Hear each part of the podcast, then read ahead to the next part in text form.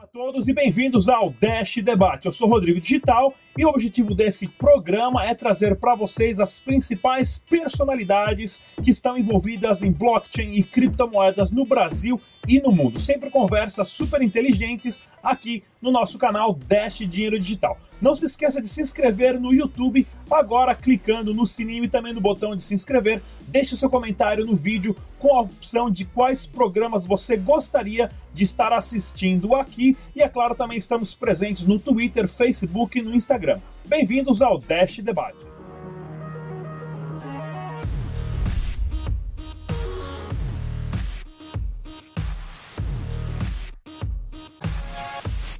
É isso aí, galera. Bem-vindos ao Dash Debate. Programa hoje mais do que importante, pois temos os maiores especialistas, advogados, claro, relacionado às criptomoedas no Brasil, para conversar sobre a instrução normativa que saiu no dia 3 de maio. Presente hoje aqui com a gente nós temos o doutor Ismair Couto, a, a, do grupo Bitcoin Banco, o doutor Otávio de Paula, a, da TriXBit temos também o Rafael Stenfield, que é advogado, o doutor Rafael Stenfield, advogado da Bitwolf, e também o Renato Almeida, ele que é advogado, porém hoje não advoga e é consultor jurídico da Zygar. Muito bem-vindo a todos. Vamos conversar aqui o nosso debate para falar qual que é o impacto hoje da instrução normativa número 1888 de 3 de maio de 2019 e o quanto isso vai estar prejudicando ou melhorando, né, a criptoeconomia no Brasil. Vamos conversar, vamos começar com o Dr. Ismair Couto do grupo Bitcoin Banco. Doutor, por favor, fala pra gente qual que é o, no seu ponto de vista relacionado às instruções, a essa instrução normativa. Nosso entendimento aqui do, do grupo Bitcoin Banco é, é de que essa instrução normativa inaugura um procedimento bastante novo aí pra, perante a legislação que é bastante escassa no que diz respeito a, a, a, a criptomoeda, e nós estamos entendendo que é uma, é uma forma que o Estado brasileiro se aproxima desse, dessa matéria e começou pelo lado pelo lado tributário, né? pelo lado fis, do fisco. Então, é, o nosso entendimento é de cumprimento, tentar entender e da, da melhor forma de cumprir esta, estas exigências postas aqui pela, pela Receita Federal. Uh, Doutor Otávio de Paula, da Trix Beach. Inicialmente, boa noite a todos. Obrigado pelo convite. É, nós da TextBit entendemos que essa normativa é de natureza de controle, né? Seria um primeiro passo para que o governo passe a entender melhor quem são as pessoas e agentes de natureza jurídica que operam nesse mercado. Né? É, ainda é bastante silente, né? nós vimos aqui uma série de questões ainda que deverão ser discutidas, talvez venham com o referido manual que vai ser apresentado até o começo de julho. Lembrando que tudo que está ali definido só vai começar a partir de agosto, né? Medida que é, saudável do ponto de vista aí de definir um certo período aí mesmo que escasso, né, para que possamos entender quais seriam as nossas obrigações em relação às informações que a Receita vai é, efetivamente buscar, né, em relação àqueles que operam nesse mercado. A Dr. Rafael Steinfield da Beechwolf. Boa noite, pessoal. Obrigado, Rodrigo, pelo, pelo convite. É um momento importante nesse momento. Agradecer também aos colegas aí pelo debate. Bom, eu, como não nesse momento não estou representando é, nenhuma empresa dentro do mundo dos criptoativos, eu vou ser um pouco mais incisivo, eu vou criticar um pouquinho mais essa instrução normativa. Para mim, ela não veio para regulamentar o mercado, é, ela é um problema para o mercado nesse, nesse momento. Acho que ela faltou um pouquinho mais de, de atenção. Eu não sei se é, é, veio também um pouquinho com base em lobby de outros setores, mas de fato, obviamente não vou falar todos os problemas que ela tem, tem agora, mas faltou um pouquinho, vamos dizer, primeiro discutir de forma ampla, como um projeto de lei que está rolando no Congresso, e além disso também discutir questões tributárias, porque essa instituição normativa ela não discute questão tributária, ela discute obrigação acessória, obrigação de declarar. E então faltam ainda regras específicas, regras claras para o mercado, tanto para os players quanto para os usuários, de formas tributárias. Então, na minha opinião, nesse primeiro momento aqui, essa instrução normativa ela não é boa para o mercado. Acho que durante o debate a gente vai poder é, traçar alguns pontos problemáticos aí. Bacana. Ah, próximo que nós temos aqui é Dr. Renato Almeida, que é advogado, porém consultor jurídico hoje. Certo, Rodrigo, é, boa noite, obrigado pelo convite, boa noite a todos os colegas aqui presentes. É uma oportunidade ótima estar aqui com os senhores debatendo esse tema. E como a gente teve a oportunidade aqui já de ouvir os que me antecederam, né, eu vejo um, tanto um lado positivo quanto negativo em relação à instrução normativa. Né? o que a gente pode ver de positivo claramente é a atenção do Estado se voltando para esse é, universo que a gente tão bem conhece das criptomoedas. Né? Isso é uma coisa positiva. A gente tinha o, o Estado silente até o momento, se manifestando pontualmente, pra, praticamente quando provocado. Né? Nesse momento, a gente teve, uh, eu diria, uma manifestação espontânea, na, não entrando no mérito tributário, né? estabelecemos apenas um, um procedimento que agora falando um pouco do lado ruim, né, na minha opinião, foi feito muito às pressas. Né? A gente vê algumas falhas, inclusive de formação da própria norma. Né? Então, em linhas gerais, eu vejo o benefício da aproximação do Estado com esse universo, com esse mercado que a gente trabalha com ele, mas eu vejo prejuízo pela falta de debate, pela falta de conversa anterior e pela forma como a norma foi construída. Vamos lá, pessoal. Tem bastante coisa para a gente discutir aqui, mas o ponto principal hoje, entre os órgãos do governo, entre Banco Central, CVM, Receita Federal ou até mesmo o COAF, qual é a primeira instituição do governo que deveria tomar a frente e decidir as regras relacionadas às criptomoedas? Isso na opinião de vocês. Vamos começar com agora o Dr. Otávio da TrexBit. Eu particularmente acho que seria o legislativo, né? Definindo uma lei efetivamente é, mais abrangente, né? No sentido de que os outros órgãos, né? A reboque dessa lei passassem a atuar efetivamente, né? É, é, eu queria só salientar assim que não discordo de nenhum dos colegas, né? Mesmo porque apesar de terem uh, visões que aparentemente possam ser uh, antagônicas, nós estamos dentro da mesma ideia, né? A verdade é que essa resolução ela só trouxe à luz né, aquilo que estava velado no, no mercado, né, dando oportunidade para que players realmente comecem a aparecer, se definir, certo, se posicionar, né, de forma que não fiquemos aí no, no mundo da, da obscuridade, aí na, naquilo que se tange, que tange as questões dos criptoativos. Uh, Rafael Steinfeld. Bom, eu concordo com o Dr. Otávio. É, tem que deveria ter vindo inicialmente pelo legislativo. O que está acontecendo aqui é um, um órgão dentro do executivo é, é, ultrapassando todos os órgãos, talvez até o que a CVM, que eu acho que criptoativo devia estar mais ligado na CVM, aqui a gente está falando estritamente de uma questão tributária, né? Mas de toda forma, a legislativa começou um projeto de lei novamente com o Dr. Áureo esse ano, um pouco melhor que 2015, apesar de ter problemas, é, tem que ser discutido no legislativo, então você dá, é, é, por exemplo, é, natureza jurídica, conceitos como criptoativo, conceito de criptoativo não tem que vir por uma instrução normativa da Receita Federal, tem que vir pelo legislativo. Então, Receita Federal não pode dar um conceito do que é um criptoativo, do que é uma exchange.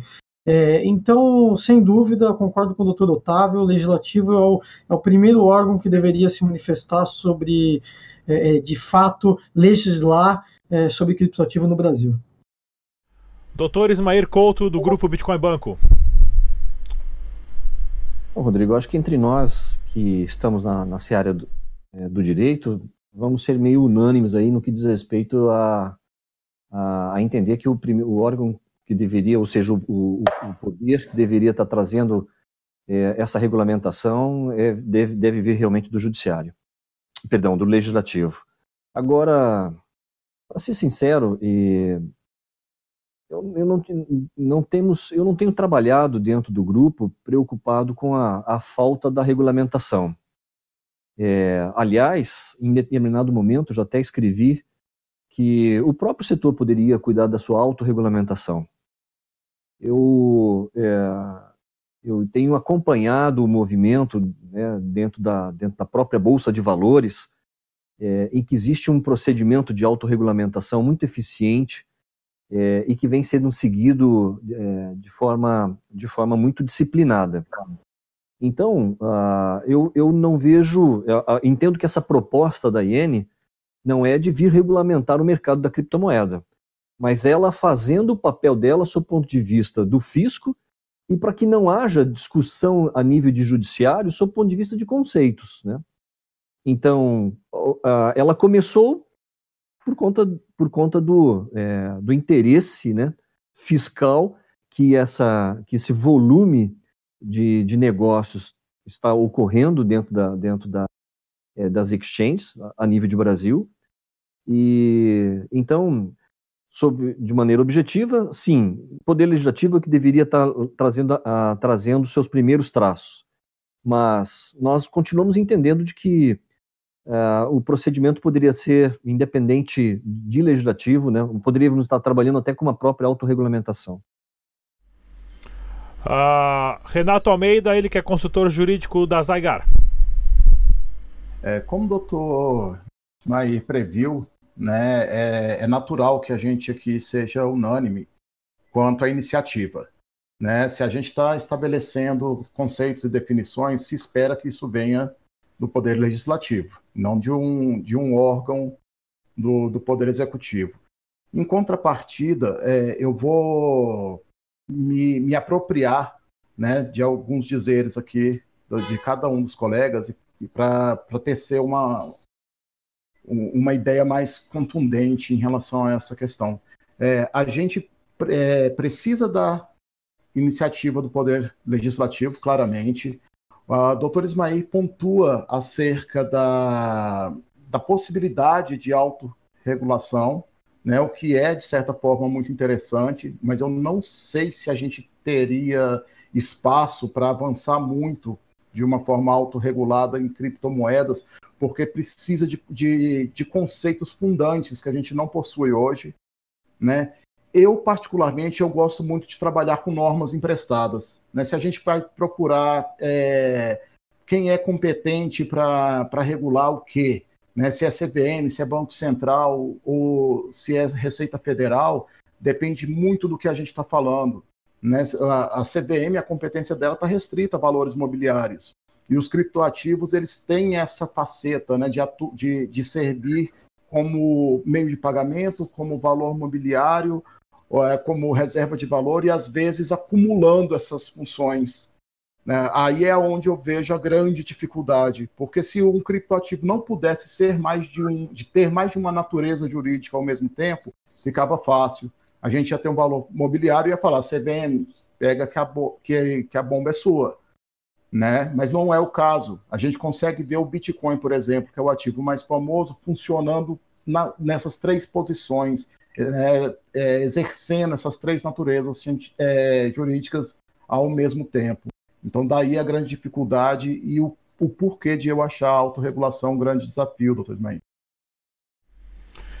É bastante interessante mesmo isso, porque o próprio governo, com esses quatro órgãos mais o legislativo, ainda não conseguiu entrar num acordo, porém a Receita Federal já sai um pouco na frente na área de querer tributar e, é claro, ter a sua parte ali já em caixa.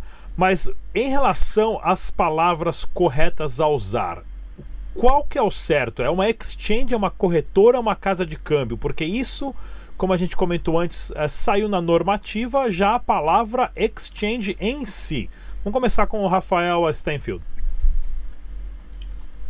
Bom, de verdade, esse tipo de conceito, para mim, tanto faz. Você pode chamar de corretora, pode chamar de exchange. Casa de câmbio, não, porque câmbio é bem específico da legislação de, de câmbio mesmo, mas a exchange todo mundo usa, né? Então, acho até que eles acertarem usar exchange, uma vez que é o que todo mundo utiliza, fica mais fácil de entendimento, mas uma corretora também. É, você tem corretora de vários tipos de ativos, né? Corretora de seguros, corretora de câmbio e tem corretora de criptoativos. Corretora também eu acho que, que, que funcionaria. Mas eu não vejo nenhum problema de se usar exchange, uma vez que todo mundo se denomina exchange, né? Então, nesse caso, acho que exchange está de, tá de bom tamanho. Advogado Ismair Couto. Rodrigo, é, eu compartilho do, do, do, entendimento do colega, do Dr. Rafael. Para nós, é, para o que se propõe a, a IN, o conceito trazido por ela preenche é, significativamente os nossos, os nossos interesses. Acho que ela abarca é, as pessoas jurídicas que hoje estão desenvolvendo atividade, atividade econômica tendo a, a criptomoeda como, como o seu, a sua mola propulsora. E eu, eu diria o seguinte: nós não problematizamos essa definição posta aqui pela, pela Receita. A doutora Renata Almeida, por favor. É, eu posso até parecer um pouco preciosista, né, mas eu gosto de evitar ao máximo o uso de estrangeirismo. Né? Então eu acabo não gostando tanto assim do uso da, da, da palavra exchange, e isso é mais um ponto que me chamou a atenção. É, parecendo aquela norma incompleta, né, que ainda não estava pronta para sair, que ainda não tinha sido revisada. Parece que alguém escreveu às pressas e não, não teve o tempo de. Não, vamos trocar essa palavra aqui, porque ela não encaixa muito bem. Né? Tem, tem alguns artigos aqui que deviam estar em outra ordem, como a gente vê claramente entre o oitavo e o nono. Né? Então, coisas dessa natureza. Né? Então, uma das questões da norma que me chama atenção e que eu não gosto tanto é a utilização da palavra exchange, mas ela serve, tá? É só é mero preciosismo, porque as exchanges nada mais são do que, como o doutor Rafael pontuou anteriormente, corretoras de ativos, né? E aí o criptoativo é um dessa espécie. Uh, doutor Otávio.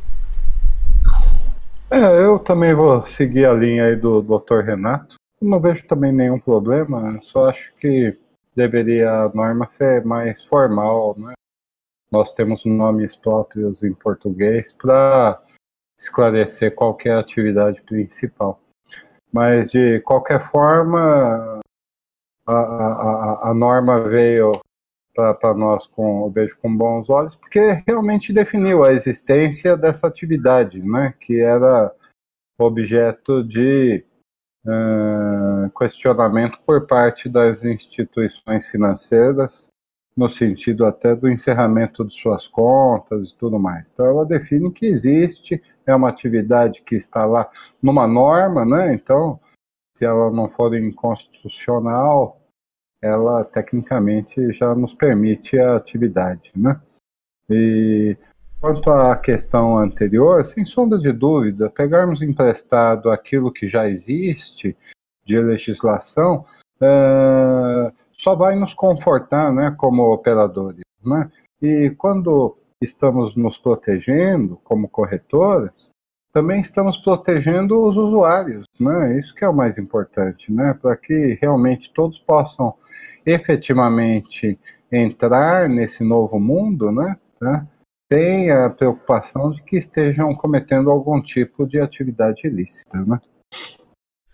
Vamos lá, hoje em relação à obrigatoriedade de prestar informações que aplica-se à pessoa física e jurídica que está num dos termos uh, da instrução normativa. Ou seja, hoje né, o governo ele quer saber e quer impor mais os deveres às casas de câmbio, às exchanges. Porém, isso também seria um passo positivo para as exchanges, para as casas de câmbio passarem a ter os mesmos privilégios dos bancos no futuro aonde além de você ter cumprir com seus deveres, você pode exercer os mesmos privilégios do banco em relação a empréstimos de dinheiro dentro dos órgãos do governo ou financiamento ou coisas do tipo. Isso pode ser visto de uma forma positiva ou não. Começar com o Dr. Otávio. É, bem, é, na verdade essa obrigação já existe, né? Independente de qual for o ativo que você adquira e depois o aliene, né? Se houver ganho de capital, você tem que informar, né? Seja ele um bem uh, patrimonial de raiz, como um imóvel, né? Ou um veículo, um bem imóvel, ou até mesmo um codifilar, se tiver algum valor efetivamente relevante, né? Então, uh, joias, quadros, uh, obras de arte, né? Tá? Eu acho que a quantidade do criptoativo é que o define como uma cria obrigação. Tá? Então, ah, um lápis não é necessário você declarar, mas se você tiver um milhão de lápis e os adquirir por 100 e vender por 200, tecnicamente é uma obrigação que você tem que fazer, né? Tá? Então não é novidade nenhuma, certo? O que vai acontecer é que com essa norma, o, a Receita vai ter é, mais facilidade de identificar né, quem está operando o que e com quem. Né? Mas devemos lembrar que não é só a questão da tributação, mas é também a questão da origem, né? da onde que vem o capital inicial para aquisição, né? da onde que veio o criptoativo, né? Tá? É, enfim, é, acho que o, o, a questão é um pouco mais, mais ampla, né? Mas é algo que já existia, só agora se definiu e certificou essa obrigação como real. Uh, doutor Ismair. Rodrigo, uh, se a gente acaba é, assimilando obrigações impostas pelo Estado brasileiro, isso eu não vou, não vou imaginar que a gente vá agora é, passar a reivindicar direitos. Né? É, eu quero dizer que é estranho de, de, maneira com que o Estado brasileiro já é, traz pra, nos traz algumas obrigações do ponto de vista fiscal, é, tributário. É, eu não vou imaginar que eu vou agora é, buscar perante segmento como segmento bancário, como você trouxe como exemplo, sob a justificativa de que eu estou é, cumprindo com obrigações perante a Receita Federal.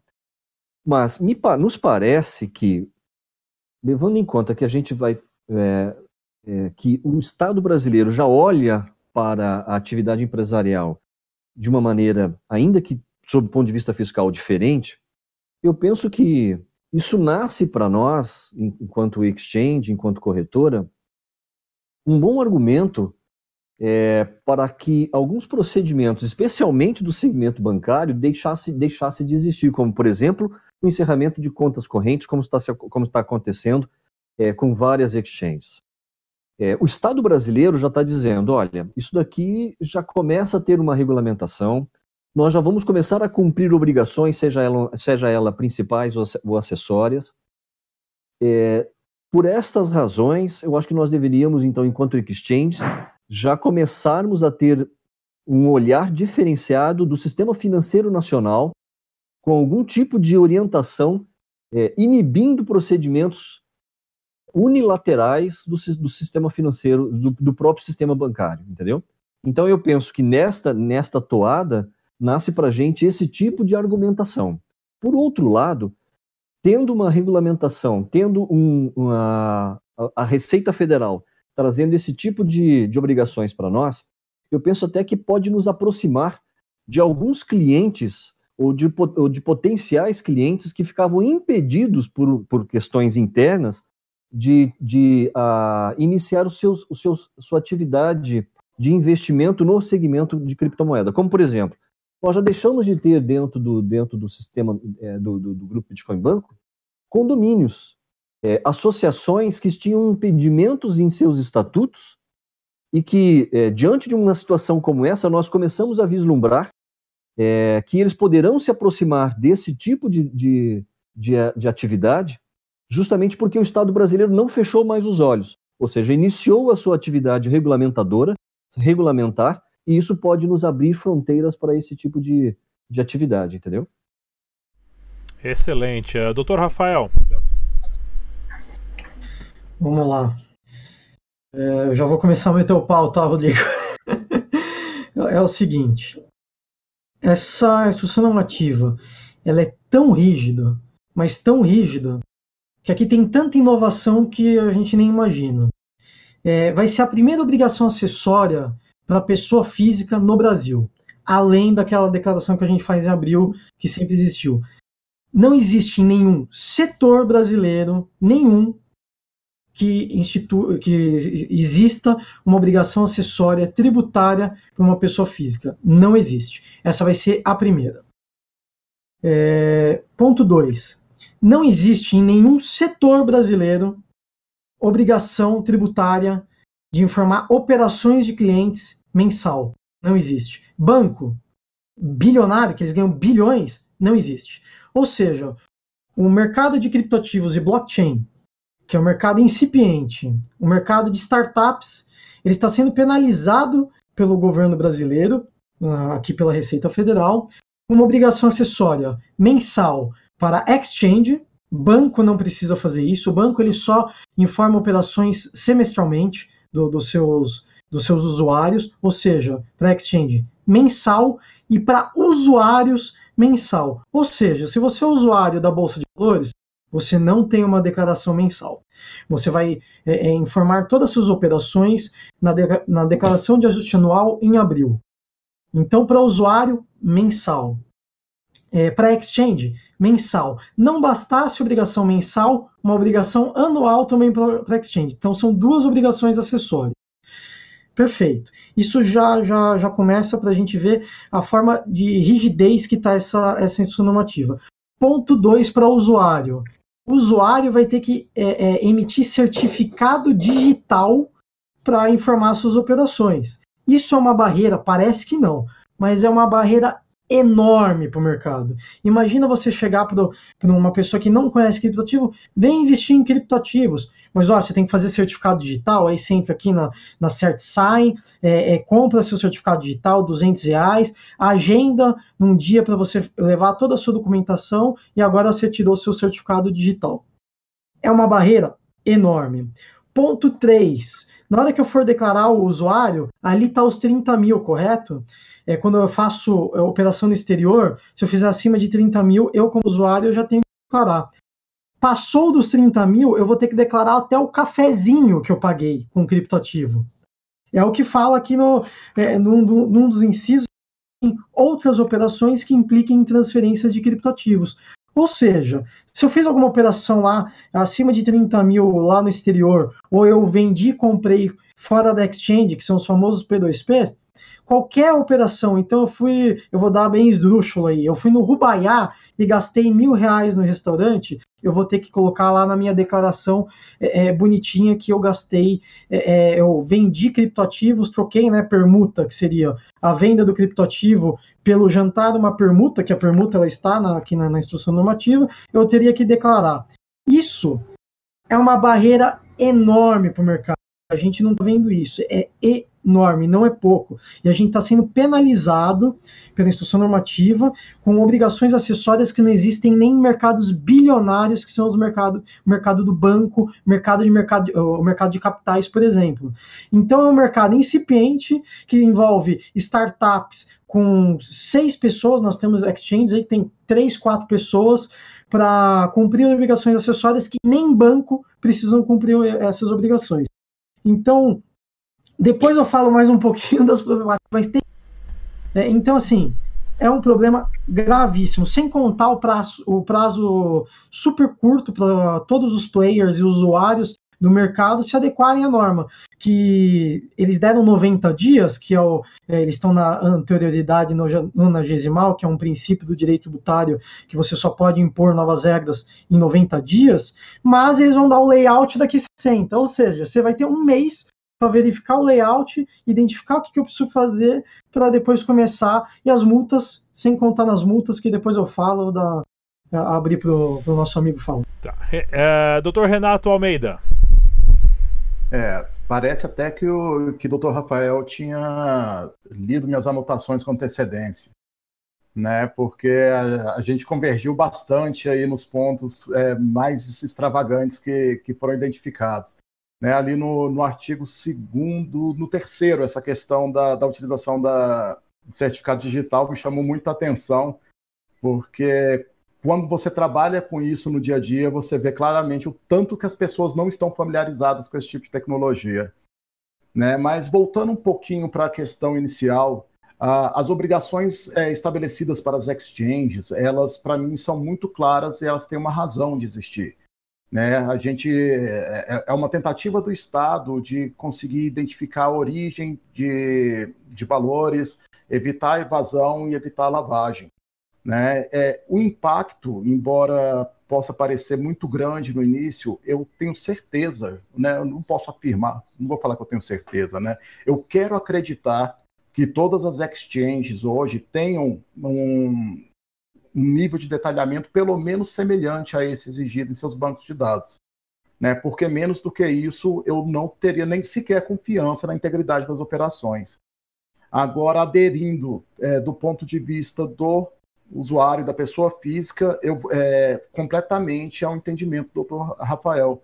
Eu não vejo como impor esse tipo de obrigação à pessoa física.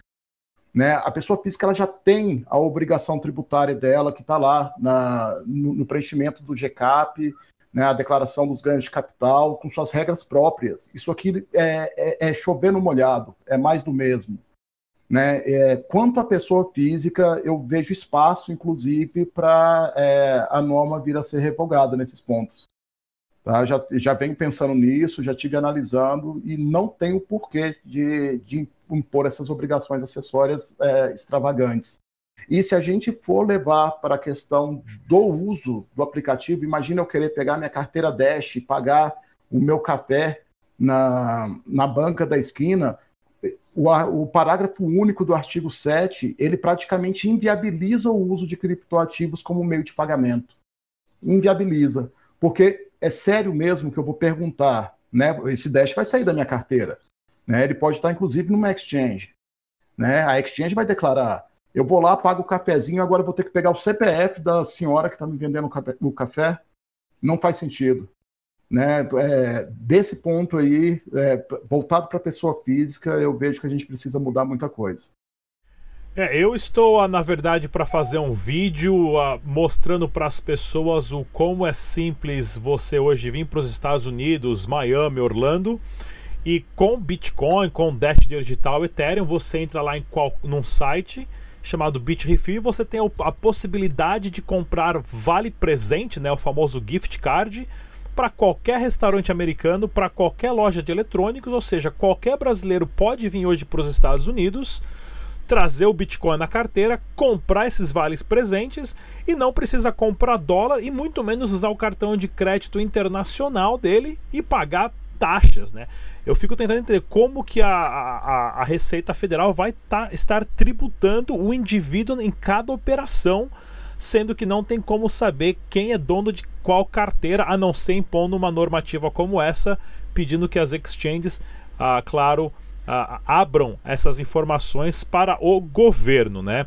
Mas o, o, quanto isso vocês acham que vai estar também implicando startups no Brasil, pequenas exchanges, porque hoje um, um, um moleque de 15 anos que sabe programação, ele pode montar uma exchange do laptop dele, né? O, o código é aberto para qualquer um fazer isso o quanto isso vai estar barrando o desenvolvimento tecnológico e operacional das famosas fintechs e startups no Brasil, aonde nós temos hoje do lado do Brasil Uruguai, que está super mais aberto a criptomoedas e a montar uma empresa, Paraguai, que tem muito mais, mais incentivo para montar uma mineradora relacionada ao preço da eletricidade, e vários de nossos amigos e companheiros que eu conheço pessoalmente que já mudaram ou para Malta, ou para Estônia, ou para Liechtenstein porque lá os países estão quase que literalmente pagando pessoas para ir montar uma empresa relacionada a blockchain e a criptomoedas lá, porque isso é o futuro do emprego, é o futuro ah, da economia ah, no mundo. Vamos começar com o Rafael. Doutor Rafael, por favor. Vamos lá. Bom, é que é um empecilho, não tem jeito. O Brasil, é, e quando teve a consulta pública dessa instrução normativa, o, os fiscais da Receita colocaram lá como é, problemas da instrução, né? Era, era, eu esqueci o nome exato do que eles colocaram, mas os problemas da instrução normativa, é, que é o impacto, impacto da instrução normativa no mercado, seria só a dificuldade das pessoas entenderem como, é, como declarar. E o impacto não é esse, é óbvio. O impacto, eu já conheço diversas empresas do setor que vão sair do Brasil. Ou seja, você está tirando emprego, você está tirando desenvolvimento. A, a MP do, do Bolsonaro relativo a startup, pô, super legal. Você tá, quer dar incentivo para startup, mas aí o que, que acontece? Você tem órgãos govern, governamentais, como a Receita Federal, que não pensa nisso. Eles, de verdade, eh, Rodrigo, eles não pensam ah, se é inovação, se vai gerar emprego, se não vai. Eles não pensam, eles pensam estritamente na arrecadação e como que eles vão tributar isso daí. O resto, eles não pensam nada. Então você está num país que você gasta 60 bilhões eh, de reais por ano só para cumprir obrigação acessória no, no, no, no país. Isso é fonte do IBPT, que é o Instituto Brasileiro de Planejamento e Tributação. É, são a cada 200 funcionários, um trabalha na área contábil no Brasil. Para você ter uma ideia aí, que você está nos Estados Unidos, a proporção nos Estados Unidos é 1 para mil, aqui é 1 para 200 e na Europa é 1 para 500. Ou seja, tem, tem empresas que você tem mais gente na área contábil do que na área comercial. Isso impacta absurdamente. Nós temos é, 97 é, obrigações acessórias no Brasil, com mais três são 100. É, é, é, coisa de louco. Nós estamos num Brasil burocrático que você trava inovação é, é, no mercado. Então, é, e, e, voltando no que o colega disse, que para as exchanges eu até entendo, eu até entendo, eu acho que para exchange, quer colocar uma obrigação acessória? Eu coloco uma obrigação acessória para a exchange, a cada seis meses ela entrega todas as operações dos clientes. Acho até válido, é um pouco mais tranquilo. Para o usuário, isso aqui, se não sair, é um, vai travar o mercado. Eu acho que até sai, eu concordo, e, mas eu também não concordo que você dando essa obrigação acessória para as exchanges, você vai limitar a lavagem de dinheiro, sonegação fiscal ou evasão de divisas. Para mim, é exatamente a questão das armas. É, ah, você tem o Estatuto de Desarmamento. Bandido no morro tá com arma, ele tá respeitando o Estatuto de Desarmamento? Não tá. Quem lava dinheiro, e eu sou um pouco é, é, contrário a essa questão de lavar dinheiro com, com criptoativo, o criptoativo ele é utilizado é, é como um instrumento para lavar dinheiro da mesma forma que a joia, que o dinheiro, não muda nada. Ele não está conseguindo lavar, ele só está usando como um instrumento da lavagem. Quem está utilizando criptoativo como instrumento da lavagem de dinheiro não é o exchange. Exchange passa por compliance e tudo mais quem está lavando dinheiro é P2P, algumas pessoas específicas que eles não vão cumprir essa normativa. Se o cara ele já sabe que ele está recebendo dinheiro vivo ali, imagina o cara recebendo dinheiro vivo, ele já está cometendo um ilícito. Então, declarando como instrução normativa sem instrução normativa, se for para lavar dinheiro, vai continuar, seja com dinheiro, com joias, com criptoativo ou não. Vamos aqui agora, doutora Ismair. Então, é, a gente está somos, somos cinco cabeças, ou pelo menos três colegas advogados, quatro colegas advogados, né? Eu tenho uma visão é, parcialmente igual ao do colega doutor Rafael. Eu vejo que essa situação da, da IN, é, nesse campo, do, mais uma, é uma preocupação do Estado com a arrecadação. Isso, isso para mim, revela o, o quão desorganizado está o, o setor onde nós estamos inseridos, a, o quão desarticulado ele está. Nós temos aí é, duas, três associações, né? Aqui no, próprio, aqui, aqui no próprio Paraná, em Curitiba, tem um também, que é o Economia, que é um instituto voltado para a defesa, né, para a proteção dos interesses das, não só das pessoas jurídicas, mas das físicas que estão nesse segmento. Mas essa desarticulação com as outras duas, as, as, as, as outras duas associações, como, como nós não temos um, é, uma, uma atividade econômica organizada, e nós sabemos que no Estado brasileiro isso funciona, é, com as questões dos lobbies, aquele agora, meu amigo, qualquer um, qualquer um entra batendo. E como a Receita não, não encontrou nenhum tipo de barreiramento para soltar uma iene dessa natureza, vai soltar essa e poderão vir outras. A nossa, o nosso entendimento, é, tal como ela está posta, é, não vai ser de difícil cumprimento. A nossa plataforma ela já estava a, adaptada à prestação de informações, é, a, muitas delas pontuadas aqui para dentro da, da, da, da, da IN. Então, o meu sentimento é de que o peso do Brasil na questão da carga tributária, de há muito que se reclama e de há muito que não se faz nada. É, mais difícil é para o empresário, para o empreendedor, cumprir com as suas obrigações tributárias no sentido de, de honrar com ISS, IRPJ, CSL e, outras, e, e outros tributos aplicáveis à espécie, do que propriamente o cumprimento dessa IN. Entendeu? Então eu acho que ela, ela impacta, na minha concepção, impacta menos na atividade produtiva do que a carga tributária que nós hoje já, já estamos já, já está inerente ao nosso trabalho. Ah, doutor Otávio, por favor. Eu concordo também com os colegas. É, na, na verdade, eu acho que ela tem muito de inconstitucionalidade, né? principalmente nessa questão da obrigação pra, com a pessoa física. Né? Eu acho que, é, que para nós, corretoras, já vai ser hercúleo demais né? Uh, fazer essas informações, por mais que o sistema esteja uh, disponível para isso, né? Sempre a preocupação em você não falhar em função das penalidades que estão aqui inseridas, né? Agora, uh, a verdade é que ainda não se fala em tributação. Por hora é só informação. E, e, eu vejo que assim existe uma mistura entre COAF e Receita, né? Porque na, na verdade diferentemente, não somos banco, nem temos essa pretensão, né? É, não emprestamos dinheiro, só aproximamos pessoas. Né? Então, eu acho que é, é, é bastante exaustivo para nós, temos que fazer isso daí mensalmente, como o Dr. Rafael lembrou, os bancos não têm essa obrigação, mas têm a obrigação de informar ao COAF, coisa que nós não temos né? porque não somos instituição financeira. Né? Poderemos até informar, né? mas não temos dentro do conceito aí da constitucional essa obrigação. E tecnicamente nem teríamos de informar aquilo que os nossos clientes estão transacionando lá, né? Porque emitimos nota, certo, de tudo que é realizado. Então, a informação de natureza fiscal já segue né, com a emissão da nota fiscal. Mas, enfim, sigamos em frente, né? Vamos ver o que, que vai acontecer. Uh, doutor uh, Renato Almeida, por favor.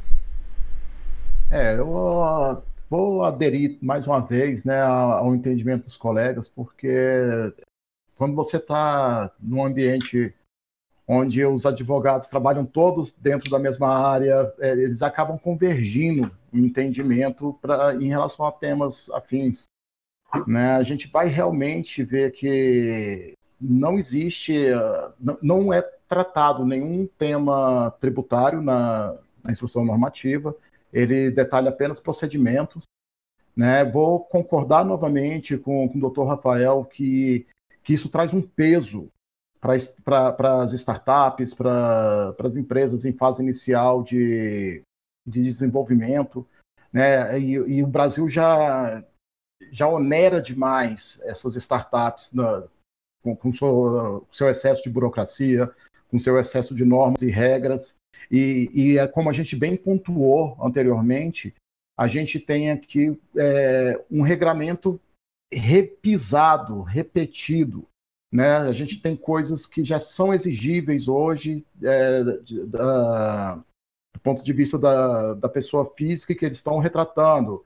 A questão da pessoa jurídica, como o doutor Ismael é, frisou, a, por que não tratar a questão tributária, que é tão mais importante para o desenvolvimento do país, ao invés de ficar editando é, procedimentos, né, que só vem pesar ainda mais uh, o funcionamento das empresas da, da, da, e principalmente das startups. Né? Então, eu, eu, acredito que tem muito para ser trabalhado ainda, mas como o doutor Otávio frisou, a gente hoje precisa seguir. Né? A gente se adapta, mas a gente se adapta resistindo.